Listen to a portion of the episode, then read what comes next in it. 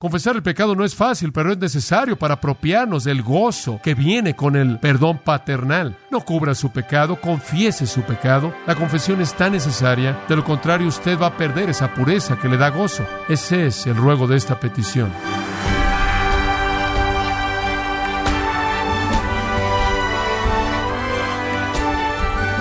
Qué gusto que nos acompañe el día de hoy en Gracia a vosotros con el pastor John MacArthur.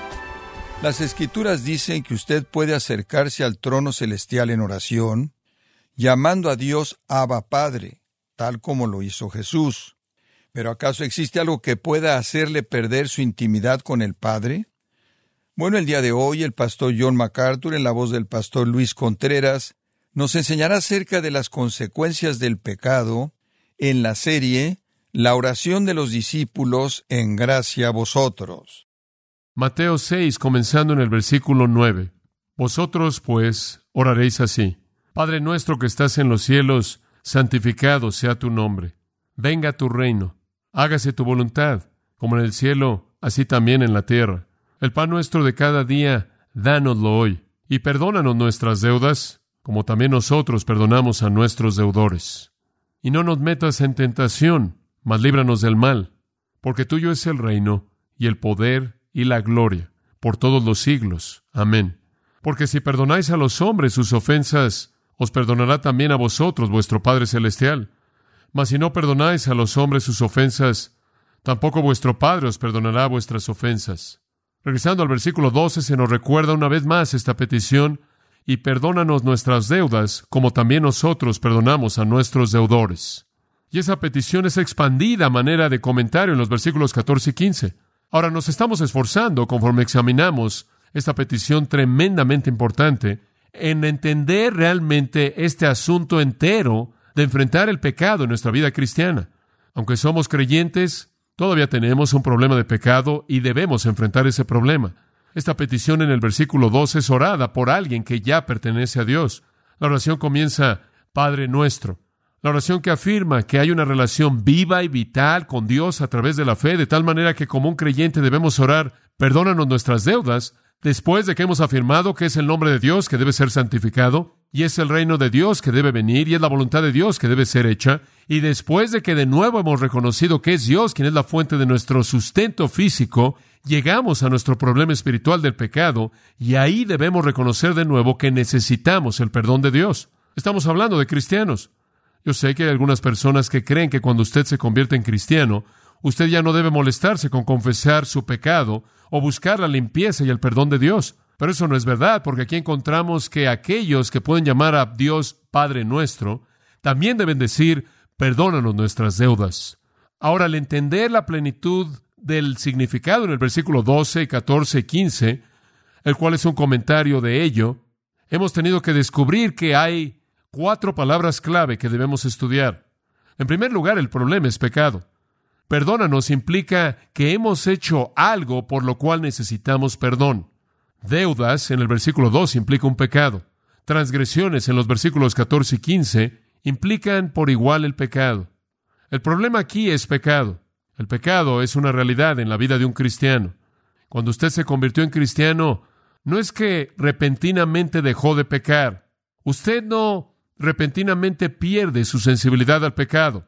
De hecho, la verdad es que cuando usted se convirtió en creyente, usted se convirtió en alguien más sensible al pecado.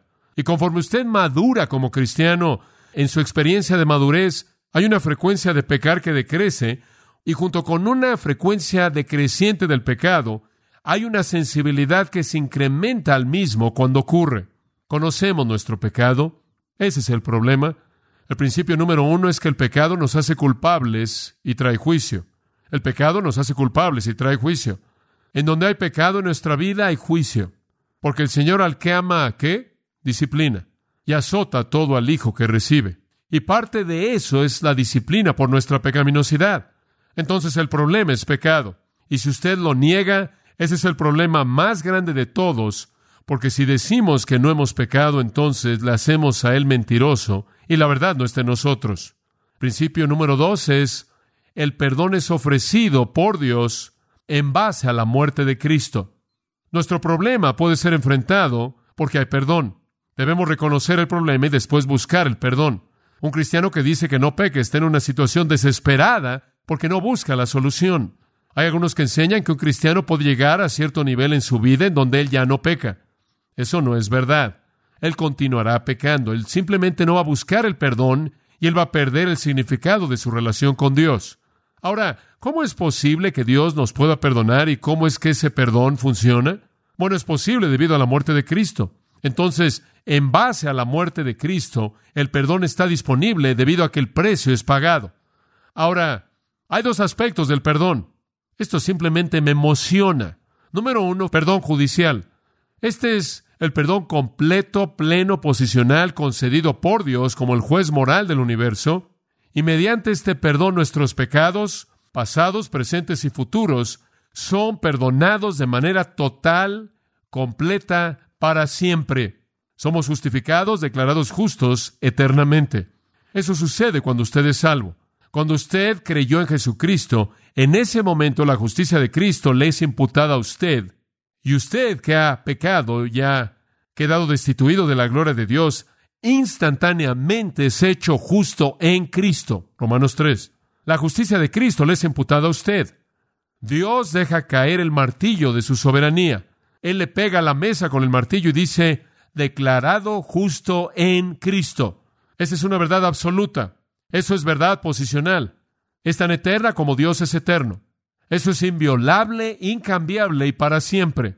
El momento en el que creo en Cristo, la justicia de Dios me es imputada a mí, me es concedida, es colocada en mí, es colocada en mi cuenta, es eterna. Dios queda satisfecho. Eso lo cierra. Y esta es la razón por la que Romanos 8 dice, nadie nos separará del amor de Cristo. Esa es la razón por la que Romanos 8 dice, nunca nadie jamás puede acusar a los elegidos de Dios. Ahora, si nosotros somos cristianos y estamos orando de esta manera, Padre nuestro, y todos nuestros pecados son perdonados para siempre, y Dios ha dejado caer el martillo y nos ha declarado justos, entonces, ¿por qué estamos diciendo, perdónanos nuestras deudas? ¿Por qué le estamos pidiendo a Dios que nos perdone? Si todo esto ha quedado cerrado, ¿cuál es el punto de orar de esa manera? El punto se responde en un segundo tipo de perdón. No solo hay perdón judicial, hay perdón paternal. Y quizás a usted se le puede ocurrir una mejor palabra que paternal, pero es una que en cierta manera se me quedó en la mente en base al hecho de que Padre nuestro comienza la oración. Perdón paternal. Ahora no estamos tratando con Dios como juez justo. Estamos tratando aquí con Dios como un Padre amoroso. Ahora escuche, aunque ya hemos sido perdonados judicialmente para siempre y eso ha sido establecido eternamente y nunca cambia, todavía pecamos, ¿no es cierto? Y cuando pecamos, algo sucede en nuestra relación con Dios. La relación no se acaba, pero algo es perdido en la intimidad de esa relación, ¿verdad? ¿Este no es algún incrédulo orando por salvación? ¿Esto no es algo así como un cristiano que le está rogando a Dios que por favor le perdone sus pecados?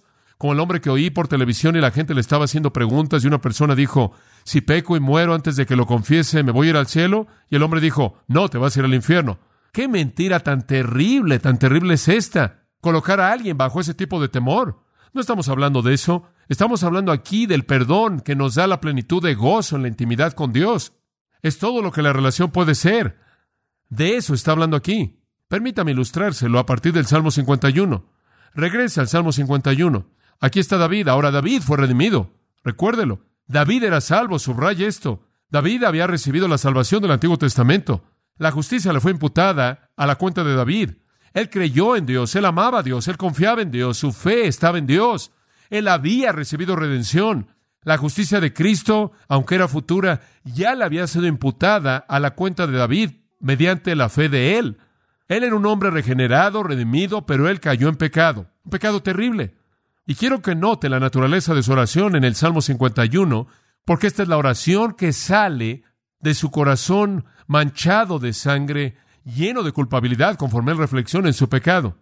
Y quiero que sepa esto en primer lugar, versículo 14. Líbrame de homicidios. Ahora escuche esto. Oh Dios, Dios de mi salvación. Escuche, David afirma su salvación. David afirma que Dios todavía es el Dios de su salvación. Él clama a un Dios cuya presencia está ahí, cuyo espíritu está ahí, cuya salvación todavía es de él, de David.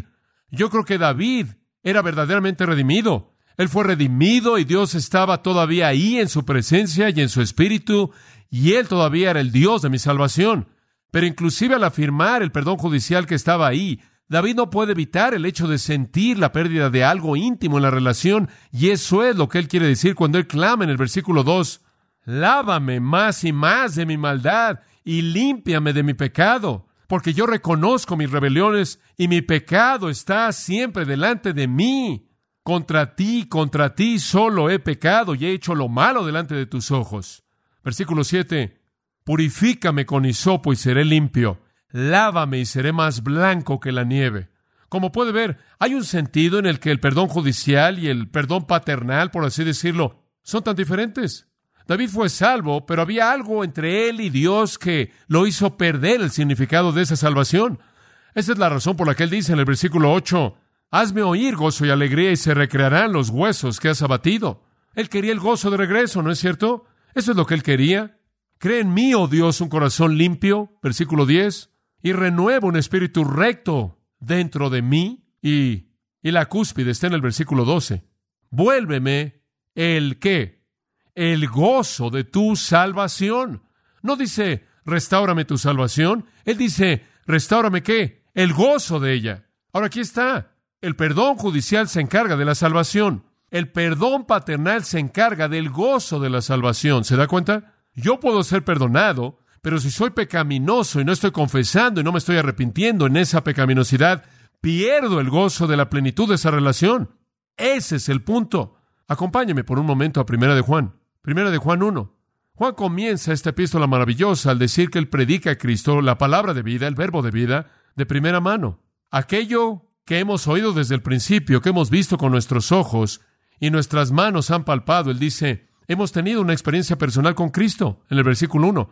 La palabra, el verbo de vida y el verbo fue manifestado y lo hemos visto y damos testimonio y le mostramos que la vida eterna que estaba con el Padre y fue manifestada a nosotros, en otras palabras, estamos predicando a Cristo, estamos predicando el Evangelio. ¿Por qué?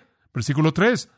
Aquello que hemos visto y oído, os declaramos para qué. Aquí está por qué para que vosotros también tengáis, escuche esto, comunión con nosotros y nuestra comunión es con el Padre y con su Hijo Jesucristo. Juan dice, predicamos para traerles la comunión, ¿se dan cuenta? Queremos meterlos en la comunión, queremos ligarlos con Dios y Cristo y todo mundo que cree en Dios y en Cristo. Queremos meterlos a la familia. Eso es perdón judicial. Queremos meterlos en la comunión, participar en la vida eterna en común, ser uno en la coinonía.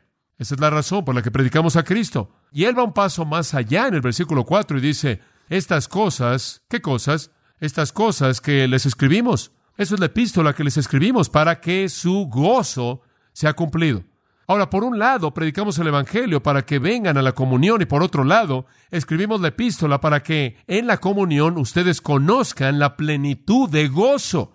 Ser salvo lo coloca usted en la comunión. Ser obediente a los estándares y a los principios que establecemos lo hacen conocer a usted el gozo de esa comunión. ¿Se da cuenta? Por un lado está el perdón judicial colocándolo en la comunión, y ahí está el perdón paternal que lo hace conocer la plenitud del gozo de estar en la comunión.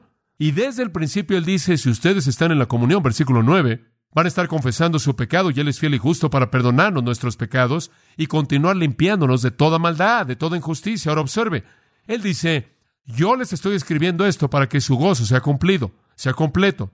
Lo primero que él dice es que si quieren gozo completo, si quiere gozo completo, entonces continúe confesando su qué? Pecados. Ese es el punto. El Evangelio trae justicia judicial, perdón judicial, obediencia. Y la obediencia de la confesión, para comenzar, le trae la plenitud de gozo que viene del perdón paternal. Observe Juan 13. Espero que usted esté entendiendo esto. Juan 13, uno de mis capítulos favoritos. Lo he compartido con usted muchas veces, pero voy a extraer un pensamiento del mismo que quizás no hemos cubierto.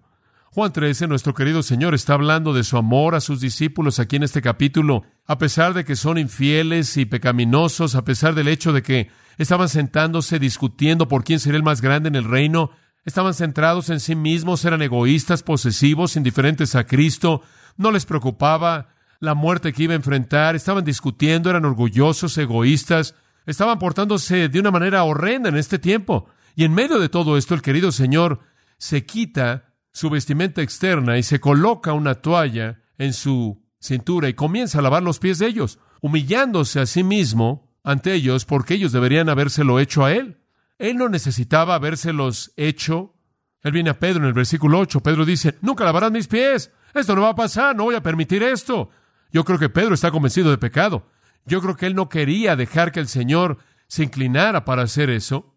Yo creo que él está enfrentando su propio pecado. El hecho de que él ha estado discutiendo acerca de quién es el más grande en el reino, que él está siendo egoísta, centrado en sí mismo, insensible, desconsiderado hacia Cristo, y él simplemente no lo va a permitir. Tú no vas a lavar mis pies.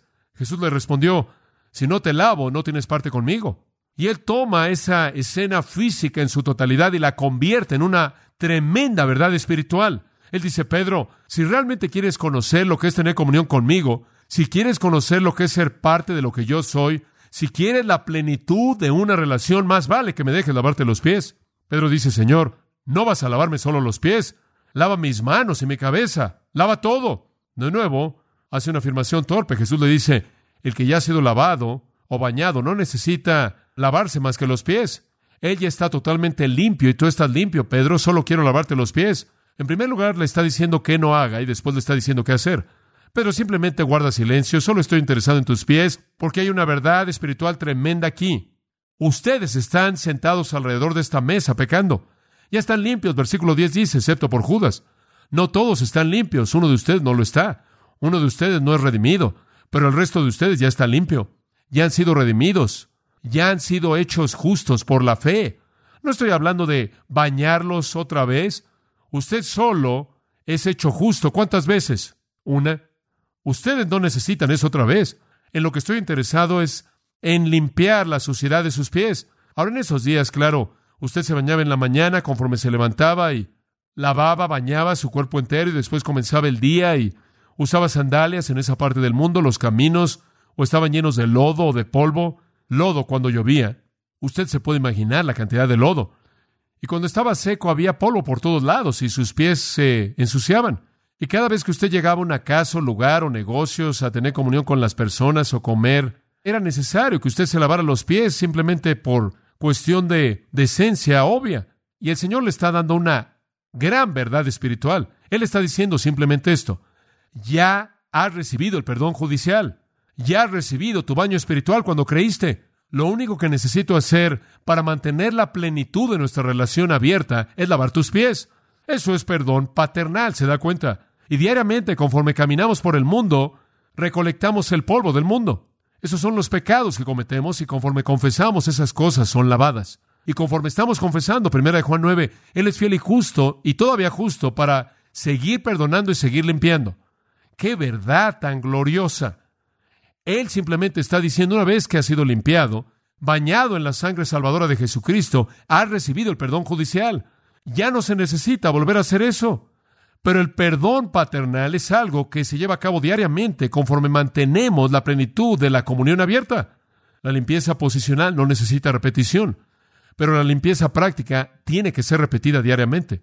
Escuchen, amados, cuando ustedes oran, más vale que oren de acuerdo con Mateo 6 en algún lugar en sus oraciones después de que ha reconocido que su nombre debe ser santificado y que venga su reino y que se haga su voluntad, y después que ha reconocido que Dios es la fuente de su sustento físico y diario, necesita enfrentar el hecho de que sus pies están sucios y necesita reconocer el hecho de que mientras que estén sucios y usted no esté confesando y usted no se esté arrepintiendo de ese pecado, hay una pérdida en la totalidad del gozo, en la intimidad de la comunión que usted puede tener con Dios.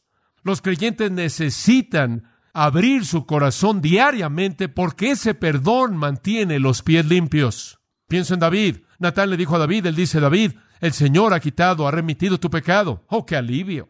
Digo, David había cometido este pecado terrible de Betsabé y Urias, y el Señor lo había hecho un lado. Él dijo, ya tienes perdón judicial. Entonces, ¿cuál es el mensaje en la primera parte de esta petición? Perdónanos nuestras deudas. Es simplemente un ruego para que experimentemos la limpieza momento a momento que viene cuando reconocemos nuestro pecado al Señor. Muy básico, muy necesario. Y sabe una cosa, lo que me emociona tanto en esto es que Dios está tan dispuesto a perdonar.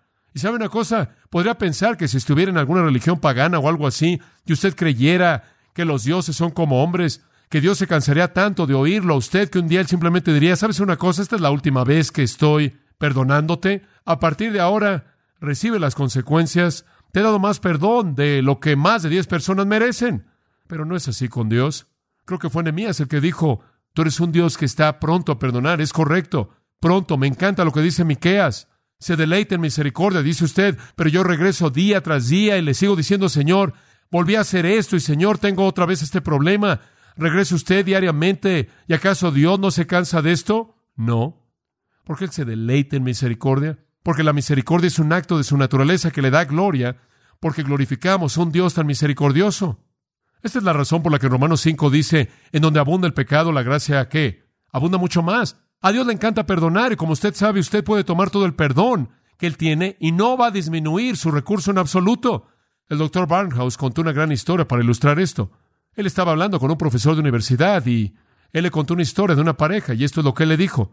El hombre había vivido una vida de mucho pecado, inmoralidad, pero él se había convertido y eventualmente había llegado a casarse con una mujer cristiana. Él le había confesado la naturaleza de la vida pasada de él en unas cuantas palabras y conforme él le contó a ella estas cosas, la esposa había tomado la cabeza de él en las manos de ella y ella colocó la cabeza de su marido en el hombro de ella y lo besó gentilmente y le dijo, Juan, quiero que entiendas algo de manera clara.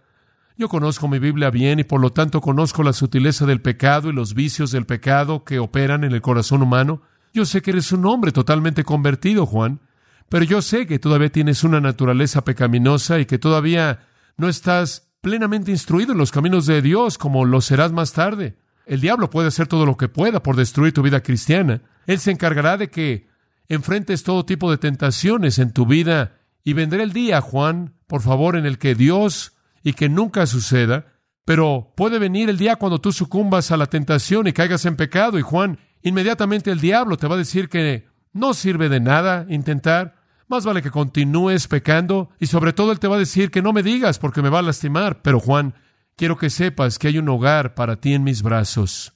Cuando yo me casé contigo, me casé con tu naturaleza antigua como también con tu naturaleza nueva. Y quiero que sepas que hay perdón completo, por adelantado, por toda maldad que llegue a tu vida. Ahora eso es algo parecido a Dios.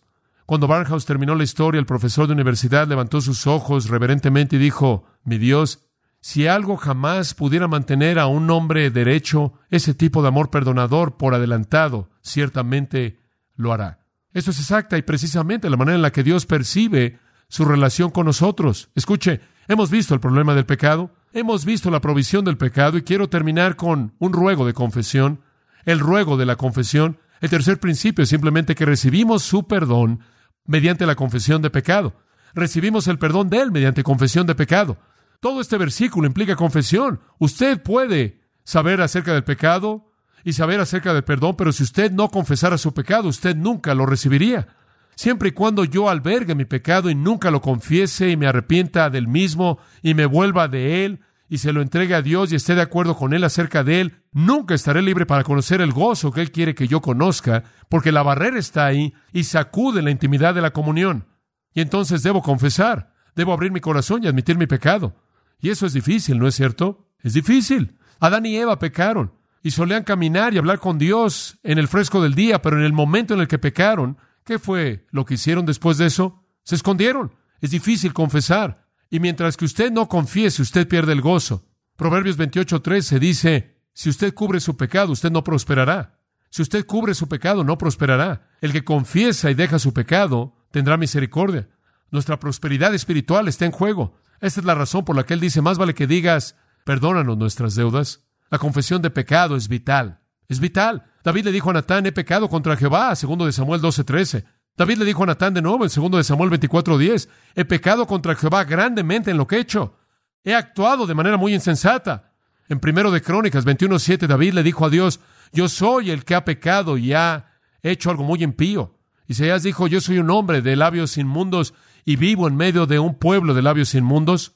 Daniel dijo en el capítulo 9, versículo 20, yo estaba hablando, llorando y confesando mi pecado. Pedro dijo en Lucas 5:8, apártate de mí porque soy un hombre pecador, oh Señor. Pablo dijo, palabra fiel y digna de ser recibida por todos, que Cristo Jesús vino al mundo para salvar a los pecadores de los cuales yo soy qué? El primero. Confesar el pecado no es fácil, pero es necesario para apropiarnos del gozo que viene con el perdón paternal. No cubra su pecado, confiese su pecado. John Stott dice, y es verdad, uno de los antídotos más seguros para el proceso del endurecimiento moral es la práctica disciplinada de descubrir nuestros pecados de pensamiento, como también de palabra y de hecho, y el dejar de manera arrepentida los mismos. Si usted no hace eso, eso lo va a endurecer. He visto a cristianos perdonados judicialmente y seguros eternamente quienes están tan endurecidos, son tan impenitentes, no confiesan, son tan insensibles al pecado y carecen de manera total de gozo que ni siquiera conocen el significado de una comunión íntima, amorosa con Dios. La han sacado de su vida al erigir, al levantar una barrera de su pecado no confesado. Confesión. La confesión es tan necesaria, de lo contrario usted va a perder esa pureza que le da gozo. La confesión, limpieza del alma. Ese es el ruego de esta petición. ¿Es parte de la oración de usted?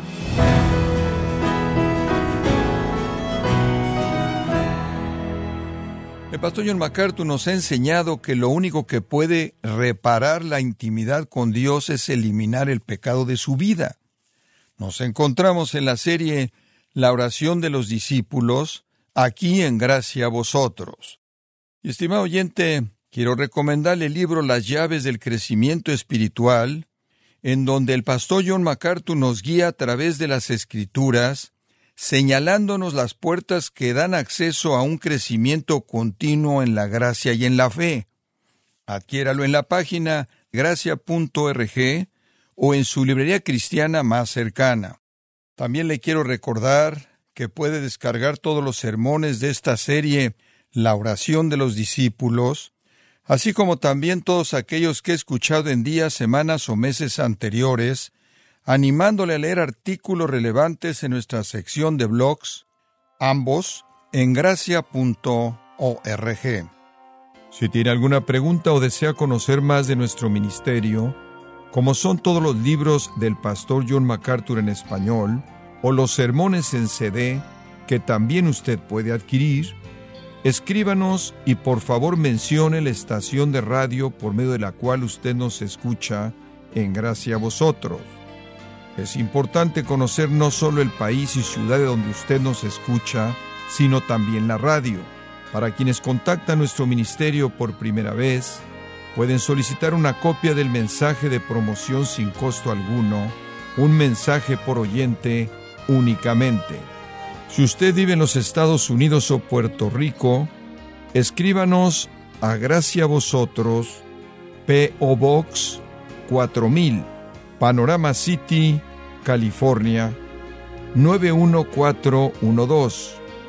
O puede escribirnos a través del siguiente correo electrónico radio arroba gracia punto org.